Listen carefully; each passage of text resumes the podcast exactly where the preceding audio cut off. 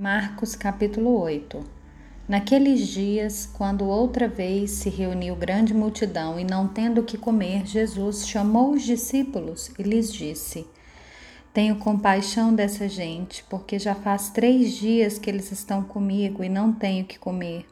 Se eu os mandar para casa em jejum, desfalecerão pelo caminho, e alguns deles vieram de longe.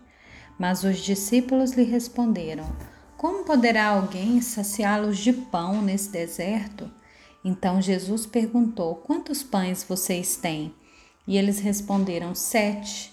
Então mandou o povo assentar-se no chão e, pegando sete pães, partiu-os após ter dado graças e os deu aos seus discípulos para que estes os distribuíssem, repartindo entre o povo. Tinham também alguns peixinhos e, abençoando-os, mandou que estes igualmente fossem distribuídos.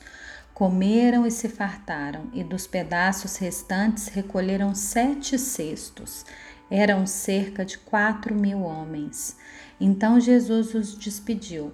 Logo a seguir, tendo entrado no barco juntamente com seus discípulos, foi para a região de Dalmanuta.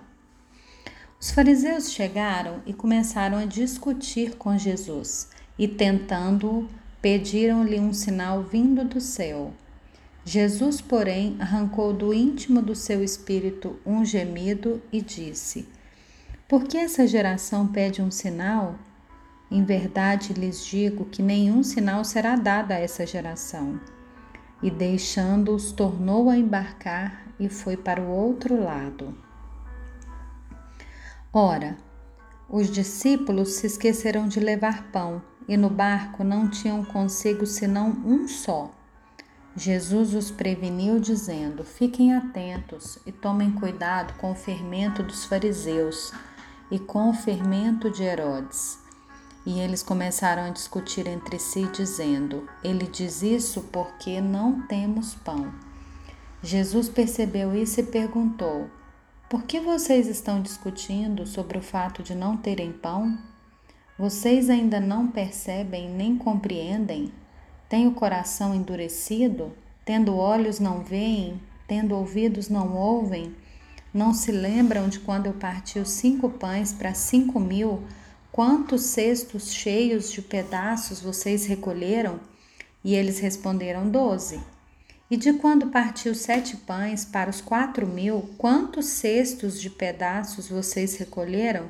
Responderam sete. Ao que Jesus lhes disse: Vocês ainda não compreendem? Então chegaram a Betsaida e lhe trouxeram um cego e pediram a Jesus que tocasse nele. Jesus, tomando o cego pela mão, levou-o para fora da aldeia. Então cuspiu nos olhos dos homens do homem e, impondo-lhe as mãos, perguntou: Você vê alguma coisa? O homem, recuperando a visão, respondeu: Vejo pessoas, mas elas parecem árvores que andam. Então Jesus novamente pôs as mãos sobre os olhos dele, e o homem, passando a ver claramente, ficou restabelecido e distinguia tudo de modo perfeito. E Jesus o mandou para casa, recomendando-lhe: não entre na aldeia. Então Jesus e os seus discípulos foram para as aldeias de Cesareia de Filipe. No caminho perguntou-lhes: Quem os outros dizem que eu sou? Os discípulos responderam: Uns dizem que é João Batista, outros dizem que é Elias e ainda outros dizem que é um dos profetas. Então Jesus perguntou: E vocês, quem dizem que eu sou? Respondendo, Pedro lhe disse: O Senhor é o Cristo. Então Jesus os advertiu de que a ninguém dissessem tal coisa a seu respeito.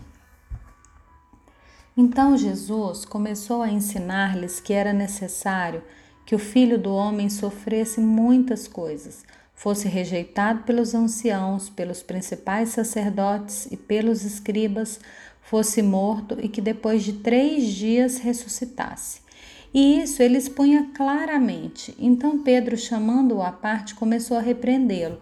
Mas Jesus, voltando-se vendo seus discípulos, repreendeu Pedro e disse: Saia da minha frente, Satanás, porque você não leva em consideração as coisas de Deus, e sim as dos homens.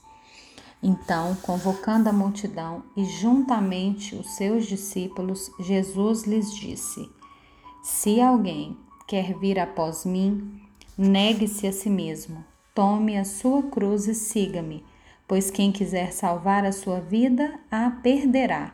E quem perder a sua vida por minha causa e por causa do Evangelho, esse a salvará. De que adianta uma pessoa ganhar o mundo inteiro e perder a sua alma? Que daria uma pessoa em troca de sua alma? Pois quem nessa geração adúltera e pecadora se envergonhar de mim e das minhas palavras, também o filho do homem se envergonhará dele quando vier na glória do seu Pai com os santos anjos.